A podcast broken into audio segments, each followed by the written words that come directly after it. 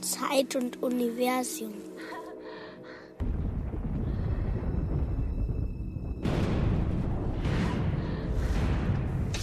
Zeit und Universum. Look,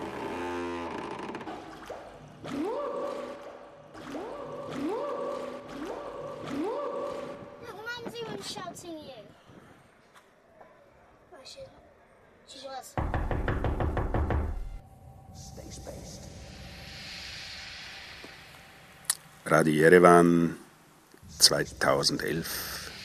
Radio Yerevan 2011. The entropy is growing and growing and growing since the Big Bang. Und weil es das Universum immer noch weiter und weiter gibt, gibt es auch den Radio Yerevan jetzt im achten Jahr. Und wir setzen uns heute in die Zeitmaschine. We will fly with our time machine back to the visit of the one and only grandson of Yuri Gagarin.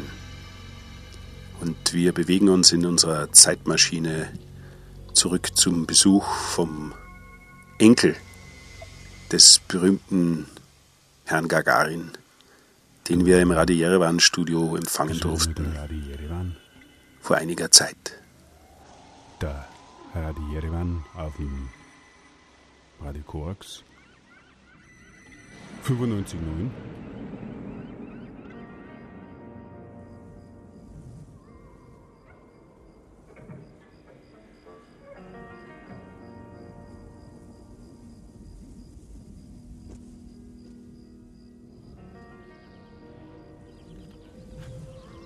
Heute hat es aber ein bisschen lang gedauert, oder? Naja, jetzt habe ich die CD gemacht oder hast du die CD gemacht? Na, wir haben ja alles getestet, oder? Naja. Aber dann der wir sauber überziehen, gell? Sowieso. Aber unser Gast ist auch noch nicht da. Wer kommt denn heute?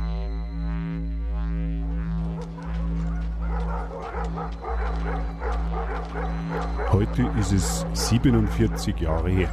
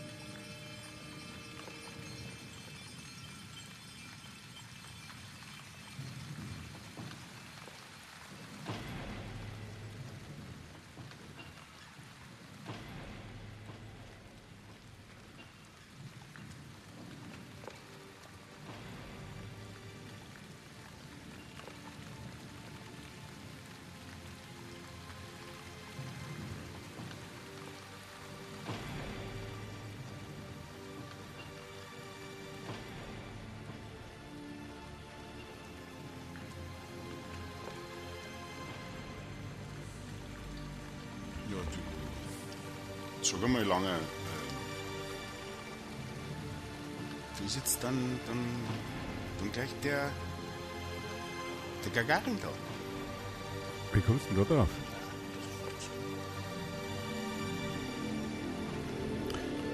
Ach so, der, der. Ja, das habe ich doch schon angesagt. Also ich habe es jetzt noch nicht den, Mensch. ich habe es noch nicht den Hörern. Oder? Du kannst du mal ein bisschen abwarten, bis die Musik soweit ist.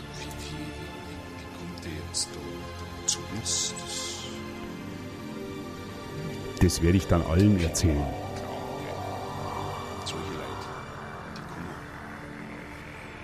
Aber jetzt, aber jetzt so ein, ein berühmter Nachkomme von einem berühmten Mann. Ich habe doch vorher schon gesagt, 47 Jahre ist es her. Also es ist nicht der Fürst und es ist auch nicht da, da hat es da mal so einen Fürst gegeben, der hat so auch so geheißen, oder? Ja, sondern Philipsen, also richtig der Nachfolger praktisch. Genau. Also das ist der Sohn. Nein, nicht der Sohn. Der, In- also der. Ich, jetzt, ich dachte da deine Tochter. Ja, also also von der Tochter die der, der Sohn. Das ist schön, Philipsen, du unterhältst praktisch alle, aber ich komme überhaupt nicht dazwischen. Oder? Also, 327.000 Meter ist dieser Mann hochgeflogen. Ob jetzt das sein Enkel auch weiß? Das werden wir jetzt dann gleich mitbekommen, wenn der Alexejewitsch da ist. Ja, ich meine, das kann, kann man sich ja nicht. 327.000 Meter. Ja, ich, hab, ich, ich, war ein, ein Fan von dem Menschen. Ich war, war ja praktisch. Der war ja ganz klein, da ist der schon gestorben, aber. Aber das war unvorstellbar, was, was damals. Äh, jetzt unsere Sowjetunion hat das Heftel geheißen. Gell. Ich weiß nicht, hast, hast du das auch angeschaut? ja, sicher. Das haben wir doch alle Also, so. gelesen. im Westen drüben, gell, da, da haben wir haben dann immer unsere Sowjetunion angeschaut. Und da war der, da war der Gagarin, war da drin und dann haben sie immer wieder gesagt, dann ist er, ist er halt gestanden. Da war er auch drin, da haben sie gesagt, der unser Held, also ja, wie das so geht. Aber ja, das, das jetzt da der Enkel, das kann, das kann ich was da drin war. Achso, äh, ja, da haben sie halt so berichtet, was jetzt in diesem, was, was jetzt sein Training war. Gell? Die haben ja damals, die haben ja damals Sachen gemacht, die hatten ja noch nicht so Flieg, Flugsimulator und so Geschichten, das war ja alles überhaupt. Das ist ja jetzt erst im Zeitalter des Computers. Also die haben das halt anders simuliert, gell? Die haben, die haben dann, ich weiß noch, da, da ist so eine Zentrifuge ist da abgebildet gewesen, so ein riesen Ding, gell? Wo es, wo es fand, so ein kleines, also war da Philipsen? ausgestattet, so eine riesen Wasch, Waschmaschine. Ja, so, also jetzt nicht die Philipsen, du hörst doch jetzt. sondern alleine die klingelt. Waschmaschinentrommel, gell? Plus der Einstieg war jetzt nicht dann, wenn man jetzt die Trommel nach oben Philipsen, dort, dann müsste man ja von oben einsteigen. Die war so seitlich. Gibt es auch heute ja solche Waschmaschinen, aber das hat, damals habe ich gedacht, aha, Waschmaschine.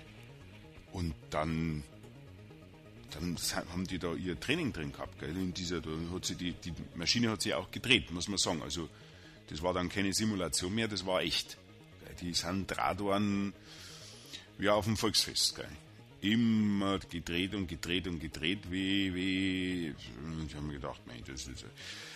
Damals habe ich so, so eine Geschichte erlebt gehabt, da bin ich überhaupt nicht mehr von so einem Karussell runtergekommen auf der Auer Dulte in München und da ist mir schlecht geworden und da dachte ich mir, diesen, diesen Menschen da in der Zentrifuge, es waren ja auch Frauen dabei, gell? später war ja dann auch eine Frau im All, also das war angeblich ja auch nur Zufall, dass der Gagarin dann, er war es dann und nicht die anderen. Gell? Er hat irgendwie zwei Tage vorher hat er erfahren, äh, ich glaube am 9. April kann ich mich da noch so erinnern, dass es geheißen hat, dass das jetzt kurzfristig war. Und am 11. haben sie gesagt, jetzt wir fliegen und am 12. sind sie geflogen. Aber 3200, nein, nochmal, 327.000 Meter. Das ist unvorstellbar. Ja gut, also Zentrifuge, man kann sich vorstellen, Waschmaschine drehen, bis es einem schlecht wird und dann noch weiter drehen. Die müssen ja da, ich möchte gar nicht wissen, wie es da in der Zentrifuge ausgeschaut hat. Aber dann hat er zum Beispiel auch so, ich sage einmal, einen, einen Guantanamo-Test gemacht. Also er jetzt ganz speziell. Die anderen auch, aber auch er, das war, war halt so ein äh, psychologisch, physiologisch, psychisches Training. Also ich kann mich noch sehr gut an diese Fotostrecke erinnern. Als nächstes hat man ihn dann so gesehen in seinem weißen Raum. Da habe ich mir jetzt als Kind nichts vorstellen können. So, jetzt, was ist jetzt das, gell? Ist er jetzt schon da? Ich glaube schon, er ist jetzt gerade schon Ja, am Fenster ähm, geklopft, kommt jetzt gleich Da rein. ist er 24 Stunden in diesem Raum gesessen, gell? 24 Stunden lang ohne Licht, ohne Ton, einfach drin. Dann haben sie ihn einblitzt, dann ist er erschrocken, damit dann das Foto für unsere Sowjetunion gemacht werden konnte, für das Heftel. Also ich habe einen ganz erschrockenen Gagarin in einem weißen Raum, habe ich noch gut im, im Gedächtnis. Das ist praktisch wie vor mir, wie als hätte ich heute noch dieses, dieses Blatt. Und die Zeitschrift hat auch so gerochen, so ganz speziell. So, so. Das war so eine spezielle Tiefdruckdruckerfarbe. Tiefdruck wird es gewesen sein, gell? Oder, oder jetzt, ich bin jetzt ja nicht vom Fach, aber ich hab, die Fotos habe ich mir ganz besonders gerne angeschaut. Gell. Es ist ja auf Lateinisch geschrieben gewesen, weil es war ja für das nicht-sozialistische Ausland. Da haben sie ja dann nicht, nicht nur Kyrillisch geschrieben, aber auf die Fotos. Da ist das natürlich dann so immer gestanden, wie sie es halt geschrieben haben. Und dann kommt, dann ist jetzt da praktisch. Das ist er jetzt. Aha. Ja. Grüß Gott. Здравствуйте. Ja, grüß Gott. Äh, Здравствуйте. Ja, äh, mhm. Philipsen, mein Name. Ja, äh, mein Name ist Philipsen. No, Ja, Gagarin. und das ist der, der Langer und der, der Marhold, da hinten weg. Nice to meet you. Ist. Also, machst du das jetzt? Gut.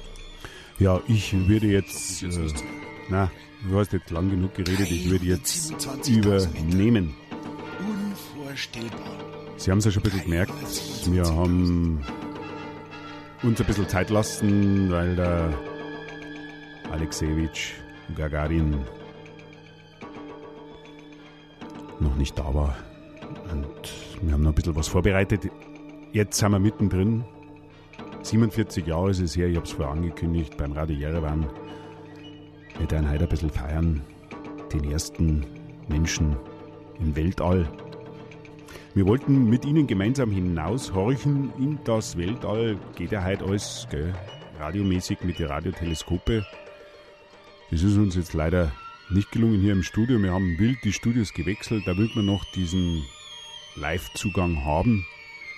Heute ist das ja alles möglich mit dem Internet, aber jetzt haben wir es andersrum. Wir haben den Alexejewitsch Gagarin hier bei uns im Studio, beim Radio Jerewan, beim Radio Korax. Und da bin ich ganz besonders stolz. Der Philipsen hat es ja schon ein bisschen erzählt. Es gibt da eine gewisse Affinität von uns und dem Weltall. Nicht nur die, die schon erwähnten Radioteleskope, nein. Man muss sich das einmal vorstellen. Gell? Die waren praktisch mit Maleranzügen waren die im Weltall. Gell?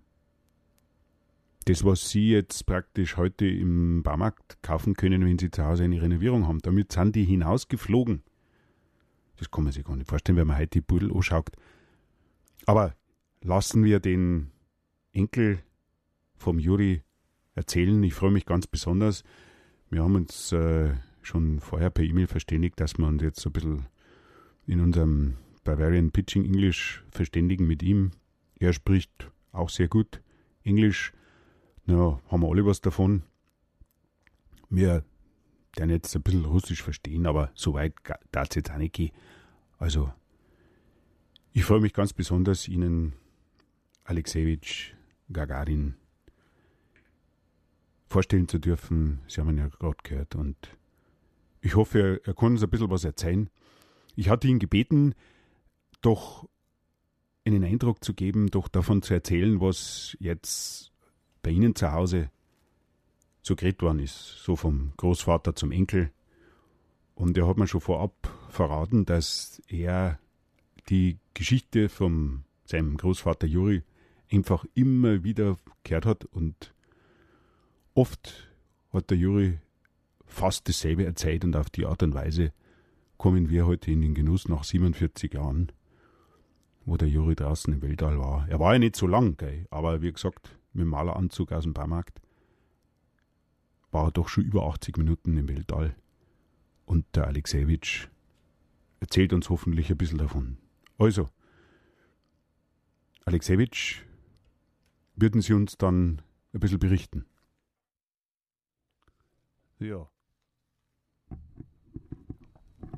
Ist, ist das hier so? I would like to talk in English, as uh, we already mentioned here. There are some sounds on my headphone. Is that uh, correct? Yeah. All right. I I brought to you also some audio from my grandfather, but uh, as far as I understand, there is no possibility to hear it in that kind of studio here. I'm a little bit surprised, but uh, I know this kind of situation. But it's a long time ago that there is something like that in Russia. But probably all of you and all the listeners of the radio station already know all that kind of very famous audio transmission out of the outer space. And it's very impressive also that, yeah, you have to imagine it's your grandpa is talking to you from the outer space. It's a little bit weird, but anyway. It's very good that um, my grandfather always told us the same story. And the story goes a little bit like this, and I could uh, repeat it a little bit for you. He always started with the sound of some bells of the Kremlin's tower, and uh, yeah, he talked a little bit like that. Always he mentioned it's it was on the 12th of April in 1961, and uh, that only few few people knew that in these first hours of this day it would go down in history. And it was a very impressive dawn, and this dawn would open a new page in the history of man's exploration of the world surrounding. And you have to imagine that my grandfather was already some years in Baikonur Cosmodrome, where they had all these kind of uh, trainings and uh, all these kind of workshops you would like to say today like that. And he heard about his mission just two days or almost three days before he was sending to the outer space.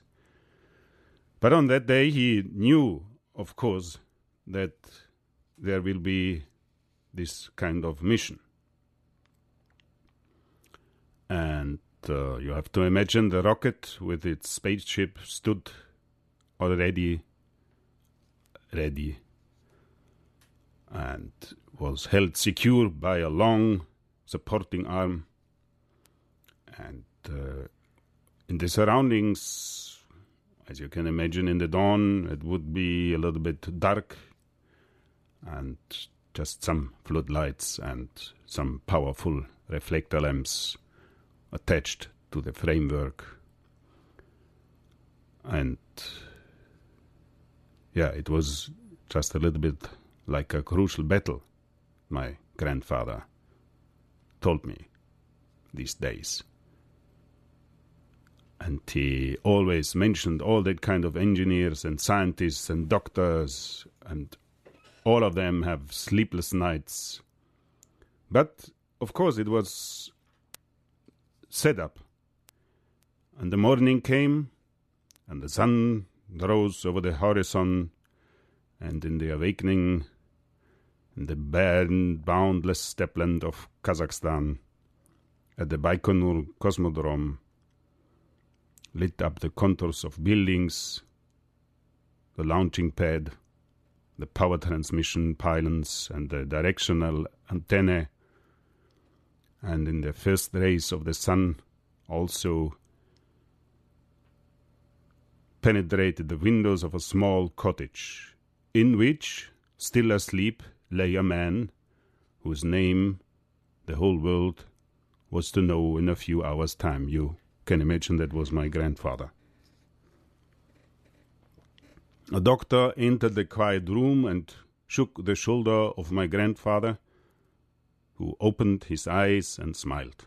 Of course, he every time he was smiling, also when he told us that kind of story. Then, jumping to his feet, the future cosmonaut went through his morning exercises and unhurriedly began to dress as if for a normal working day. He didn't forget that to mention it always. That is, for him, it was like a, a normal day. In the laboratory, which was also housed in the cottage, he underwent one more medical checkup, and at six o'clock there was a meeting of the State Commission. It was brief. The cosmonaut and the ship were pronounced ready for the flight. And my grandfather put on special warm, light combination overalls and then a bright orange spacesuit, which served as an additional cabin for the pilot, protecting him from harmful radiation and against the possibility of a hermetic failure of the cabin proper.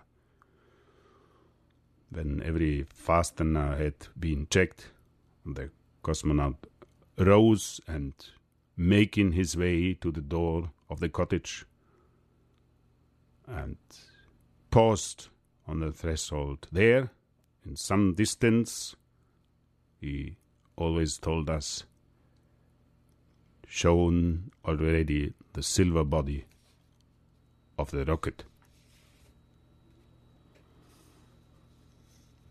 Yeah, and then there's my grandfather coming to the launching side. He reported to the members of the State Commission that he was ready for the flight. They noticed the emotion with which he spoke and were aware, for that matter, of being in a similar state themselves. When the official part was over, my grandfather made this statement for the press and the radio Dear friends, compatriots, comrades, and people of all countries and continents, in a few minutes a mighty ship, a mighty ship will carry me aloft to distant space. What can I say to you in these last moments before the launch? At this instant, the whole of my life seems to be condensed into one wonderful moment. To be the first to enter the cosmos, to engage single handed in an unprecedented duel with nature, could one dream of anything more? The chief designer glanced at his watch. Gagarin noticed and went up to him. Sergei Korolev's face showed traces of strain and fatigue after the long night's work. Well, my grandfather was telling us always how Korolev was talking to him. Well, Yura, it's time, time to get abroad, said Koryolev.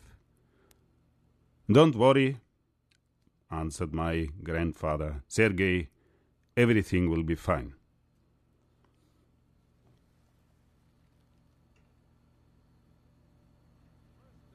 The gateway to heaven that spins you skyward on the great space wheel. The fabulous Gayway, where you guide your own rocket and taxi to tomorrow.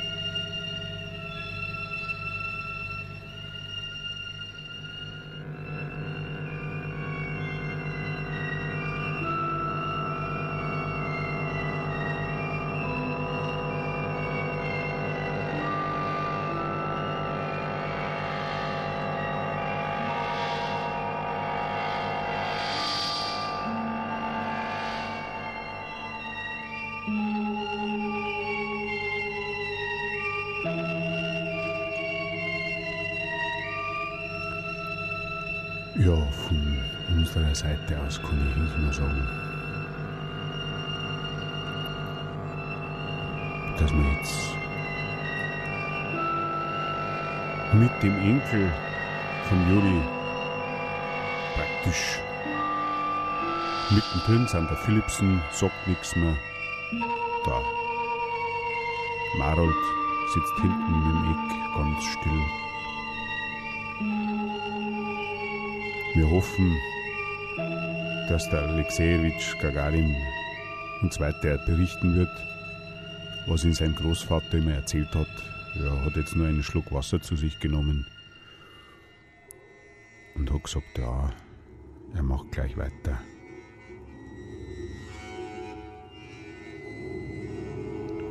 Gönnen wir ihm eine Verschnaufpause.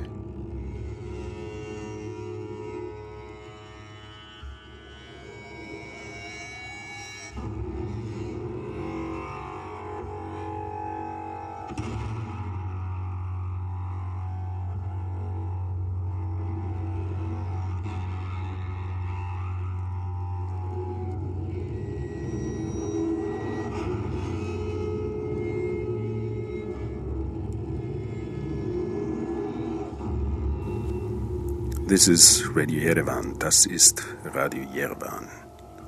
Heute mit unserer Zeitmaschine in All und Zeit, Raum unterwegs mit dem Enkel von Juri Gagarin. Fast 50 Jahre nach Gagarins Reise in das All. Almost 50 years after the journey of Yuri Gagarin today in our time machine with Radio Yerevan and the grandson of Yuri Gagarin.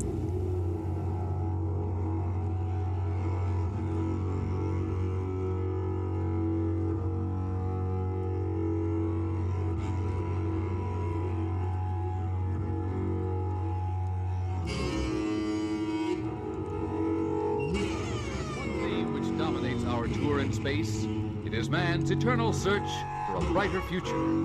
Twenty centuries of achievement are just the prelude. We look to a new century in which science will scale the heights of creative imagination.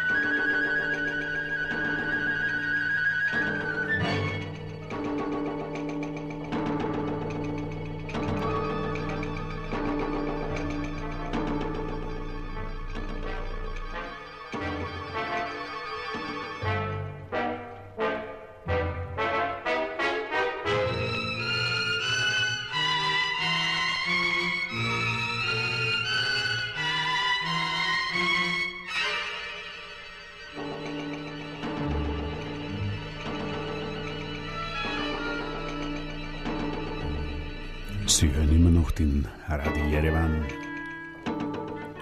Beim Radio Jerewan heute zu Gast der Alexejewitsch Gagarin, der Enkel von Juri, der heute vor 47 Jahren der erste Mensch im All war.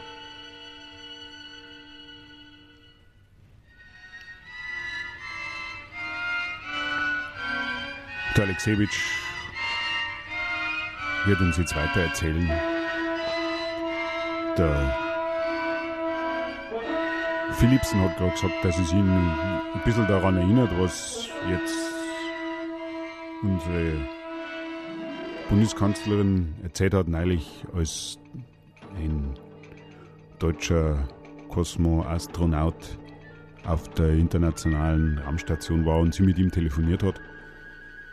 Und hat sie hinterher gesagt, mei, das ist immer so eindrücklich. Gell? Weil sie wollte gerne von ihm wissen, wie die Welt von außen ausschaut. Gell?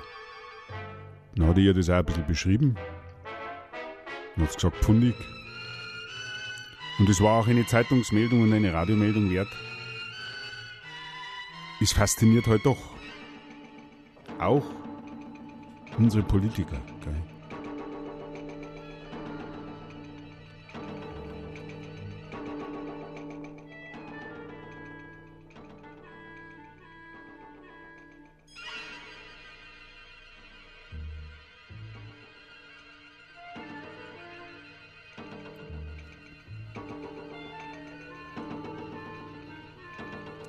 I'm already on the air.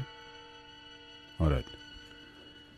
Yeah, I, w- I would like to say thank you for your welcome here at Radio Yerevan and Radio Corax. And would like to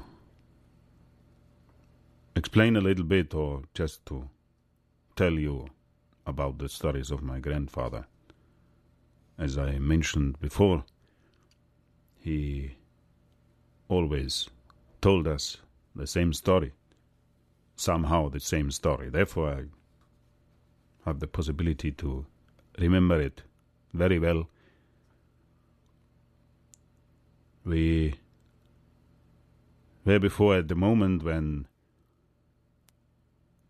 my grandfather was already to enter the rocket, the spaceship and uh, before they have a little communication with his boss and some radio interview interview for broadcasting and newspaper.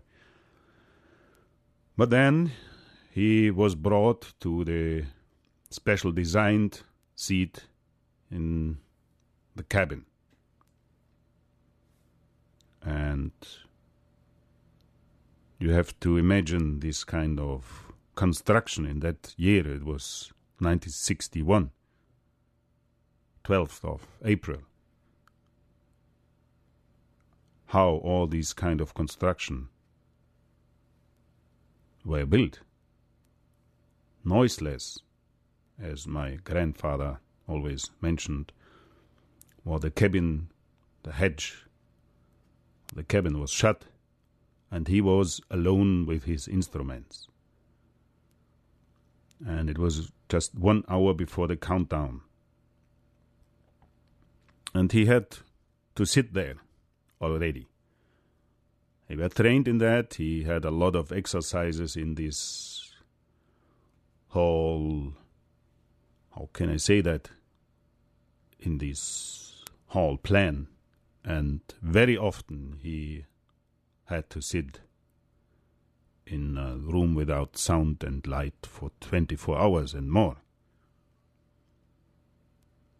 So this single hour was not really very long for my grandfather because outside all the preparatory work was proceeding between rocket and ground, a liv- lively dialogue, as you can imagine, was struck up, relaxed, very, very friendly, as my grandfather told us every time. And it was very like, because my question was always, Grandpa, how could I imagine this kind of going on? What is either what what what kind of thing is that this rocket and how how it felt? I would like to know from him. And my grandfather said always, Alexeyevich, you have to imagine it's like a railway station. And it's like departure time, like a, a train to a station far away is going to start. And I thought by myself, it must have been one of the most endless, drawn out hours in my grandfather's life.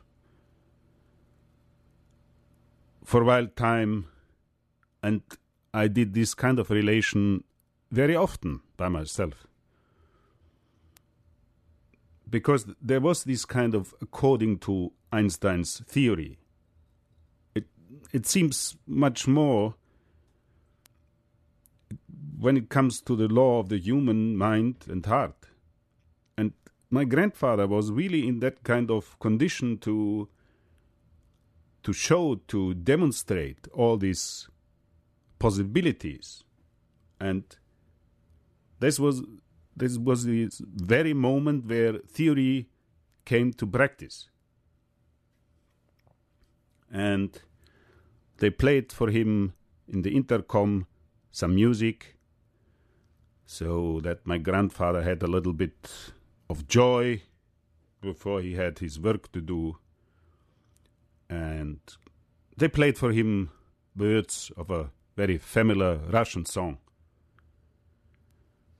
And in the earphones, he heard a lot of these songs, and uh, he saw himself also on a cinema screen. It was right to his helmet.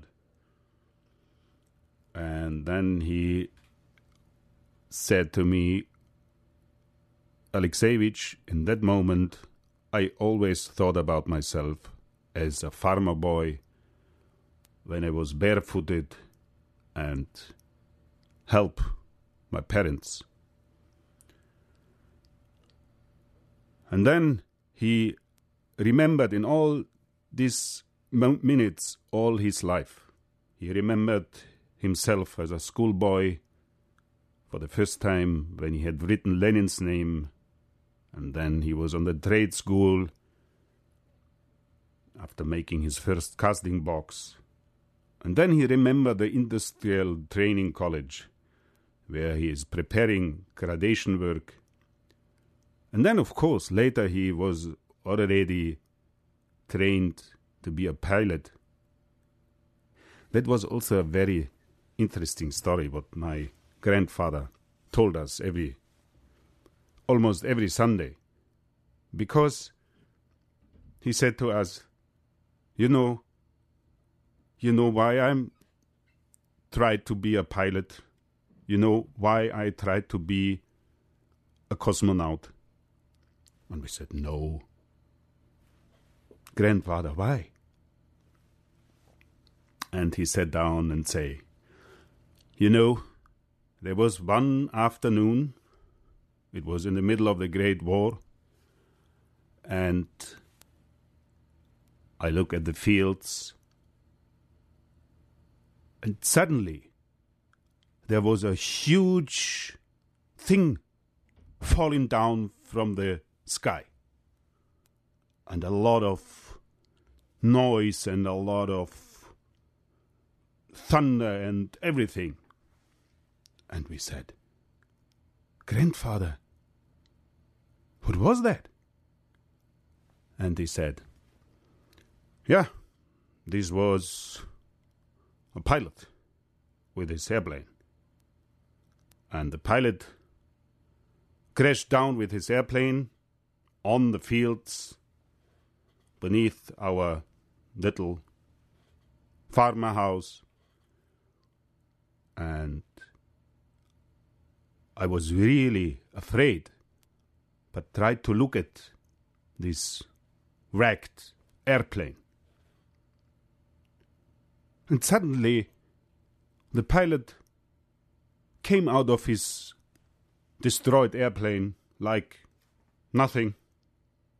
And he come to me and said, How are you, little boy?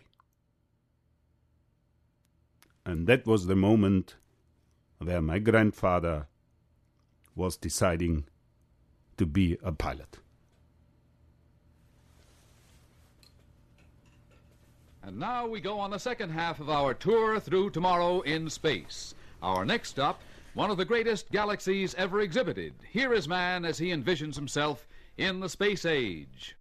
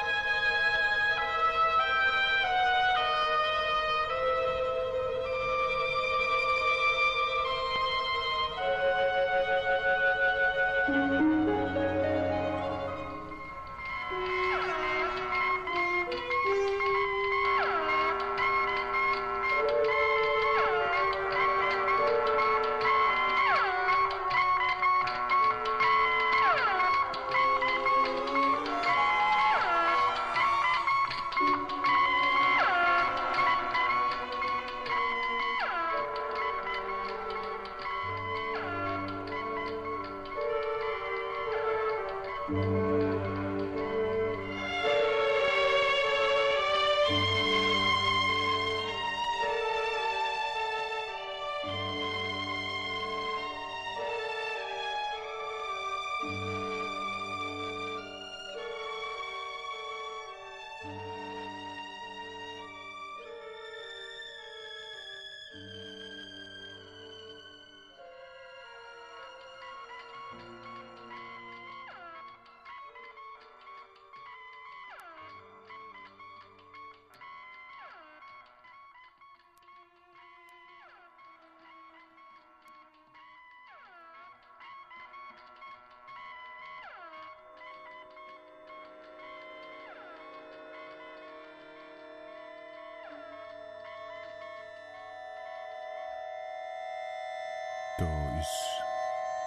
der Radi Jerewan in seinen letzten Minuten. Der Radi Jerewan mit dem Philipsen, dem Marold und am Langer und heute mit dem Alexei, Axeli, äh, Alexejewitsch, muss man ja sagen, gell? Alexejewitsch Gagarin. Er erzählt uns heute ein bisschen über seinen Großvater, einen Juri, der vor 47 Jahren im Weltall draußen war. Er muss leider bald los, sodass wir nicht mehr viel Zeit haben. Ein bisschen noch hör mal, was sein Großvater erzählt hat. Alexejewitsch, please. All right.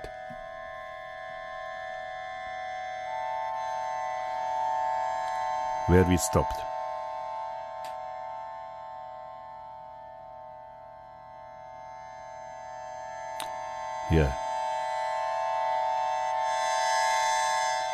My grandfather my grandfather was sitting in his cabin and they played for him in the earphones a lot of familiar Russian songs and he remembered his childhood and youth and his studies. And he was, for that time, a lot on the road, or let's say a lot on the airplanes, because he was already in charge as a pilot. And in the spaceship, I don't know if you know that it was called Vostok. In the Vostok, suddenly, and as I remember that my grandfather was pointed out that, that it was really very unexpectedly by him the music in the headphones died. The camera in the cabin was switched on, and then my grandfather appeared on the television screens at the control desk, as they told him, as it was told him later. And it is very, for us in the family, when my grandfather was talking to us and telling this kind of story. It was a little bit strange. Oh, I have to. It's really already seven past? Ja. Yes. It's already seven past. Oh, then I have to hurry up.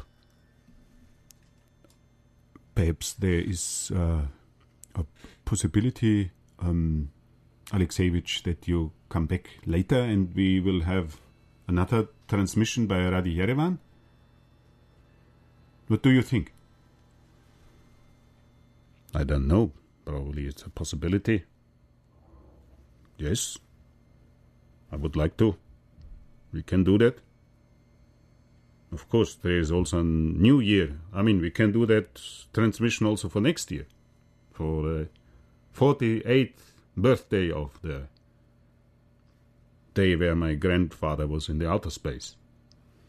That will good. Yeah, that will be good. That will be good. A good idea. Um, but um, perhaps we, we, we can do that also a little bit earlier, and so we have the possibility to transmit that also, also as an as a series. Would you like to do that? I don't know. I have to think about that. But it's, of course, it's obvious the listeners should have the possibility to know what's going on with Gagarin in the cabin, in the spaceship, in the Vostok. All right. We will do that. Thank you for your attention. See you next time. Thanks a lot, Alexejewitsch. Ja, also jetzt, der Alexejewitsch muss jetzt dann gleich gehen. Wir müssen leider für heute schließen, aber vielleicht äh, tut der Marold ihn noch ein bisschen bereden, dass er dann vielleicht doch bald wieder zu uns kommt und dass wir dann die Fortsetzung hören von seinem Großvater im Weltraum ist ja doch ganz was anderes, wenn man das jetzt praktisch von einem jemanden hört, der so nah dran ist. Gell? Wir sind auch noch ganz durcheinander da beim Gagarin in der Zelle, hätte ich beinahe gesagt, in, in der Kapsel. Also, der Philipsen, der Marold und natürlich auch ich also der Lange, wir bedanken uns fürs Zuhören beim Radio Jerewan. Beim Radio Jerewan auf dem Radio Korax. Heute mit dem Alexejewitsch Gagarin. Und Musik aus dem All. Radio Yerevan. This was Radio Yerevan, today's time machine travel to time, space and universe. Heute in einer etwas kürzeren Ausgabe beim Radio Yerevan. As always, you find us with www.radioyerevan.net. Today is Yuri Gagarin's grandson, and we would like to announce that next time you will hear the second part of this talk. Und nächstes Mal auf dem Radio Yerevan der zweite Teil. Sevich Gagarin hat sich bereit erklärt, noch einmal zu uns ins Yerevan-Studio zu kommen. Auf Wiederhören, pfiat euch, macht's es gut. See you next time.